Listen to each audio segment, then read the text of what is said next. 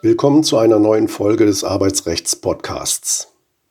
Heute geht es um die Kündigung vor Dienstantritt, ihr Zugang, die Anfechtung und die Rücknahme. Eine Kündigung vor Dienstantritt ist möglich, es sei denn, die Arbeitsvertragsparteien haben etwas anderes vereinbart. Ergibt sich aus dem Arbeitsvertrag kein anderer Parteiwille, läuft die Kündigungsfrist ab Zugang der Kündigung. Nach der Definition der Kündigung als Willenserklärung muss sie dem anderen Vertragsteil zu ihrer Wirksamkeit zugehen.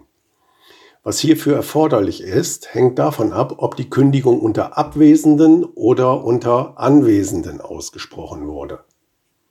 Unter Abwesenden muss sie derart in den Bereich des Adressaten gelangen, dass er unter normalen Verhältnissen die Möglichkeit hat, vom Inhalt der Erklärung Kenntnis zu nehmen.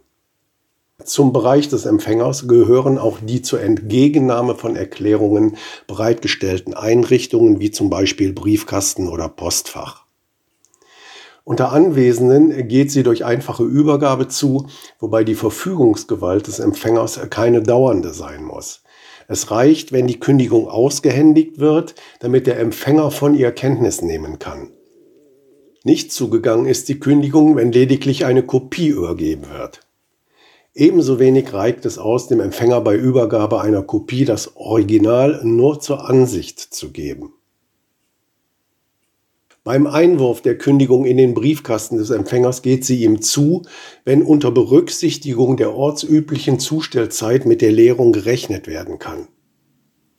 Kann die Entgegennahme nicht mehr erwartet werden, weil das Kündigungsschreiben erst zu einer Zeit den Empfangsbereich des Empfängers erreicht, in der üblicherweise mit einer Entnahme nicht mehr zu rechnen ist, also zum Beispiel spät abends oder nachts, erfolgt der Zugang erst am nächsten Tag wurde die Kündigung um 16 Uhr in den Briefkasten des Arbeitnehmers gelegt, wenn zuvor Verhandlungen über einen Aufhebungsvertrag geführt wurden und musste der Arbeitnehmer damit rechnen, dass der Arbeitgeber ihm die Kündigung noch per Boten zukommen lässt, so ist sie noch am gleichen Tag zugegangen.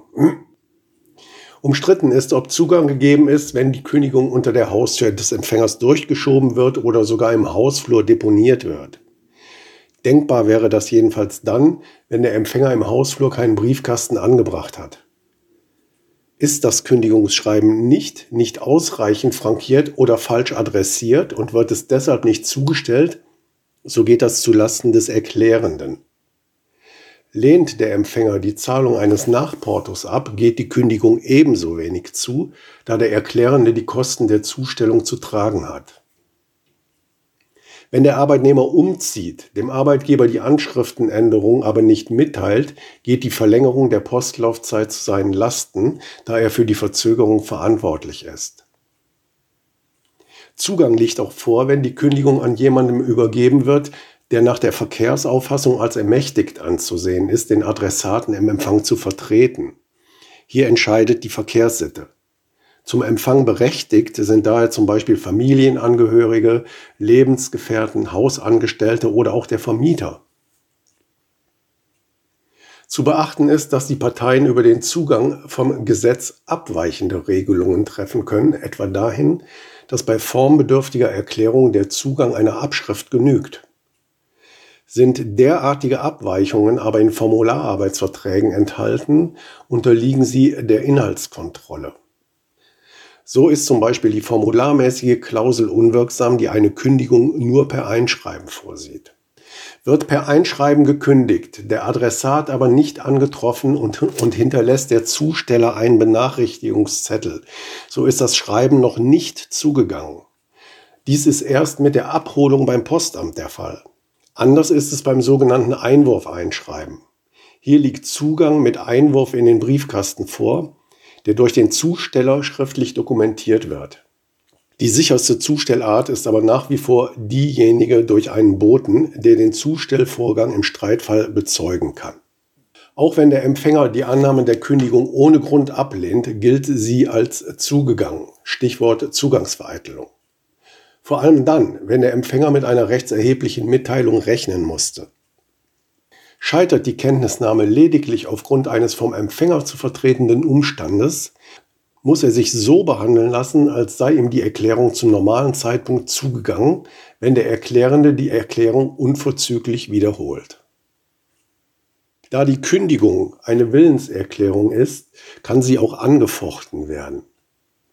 Liegt ein Anfechtungsgrund im Sinne der Paragraphen 119 und 123 BGB vor, so führt dies zu ihrer Nichtigkeit.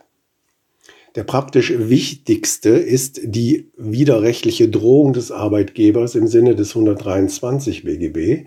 Er werde dem Arbeitnehmer fristlos kündigen, falls dieser nicht selbst kündigt.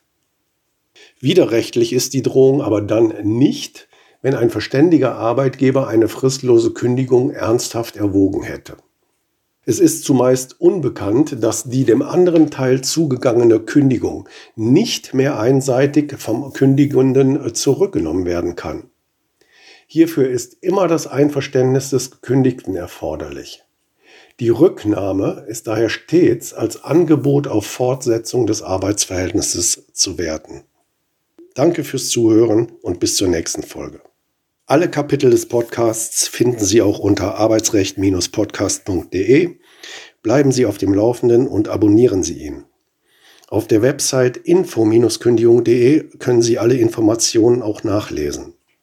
Wenn Sie Fragen zum Thema Arbeitsrecht oder einen Themenvorschlag haben, können Sie uns auch gerne eine E-Mail an kanzlei.ra-potratz senden.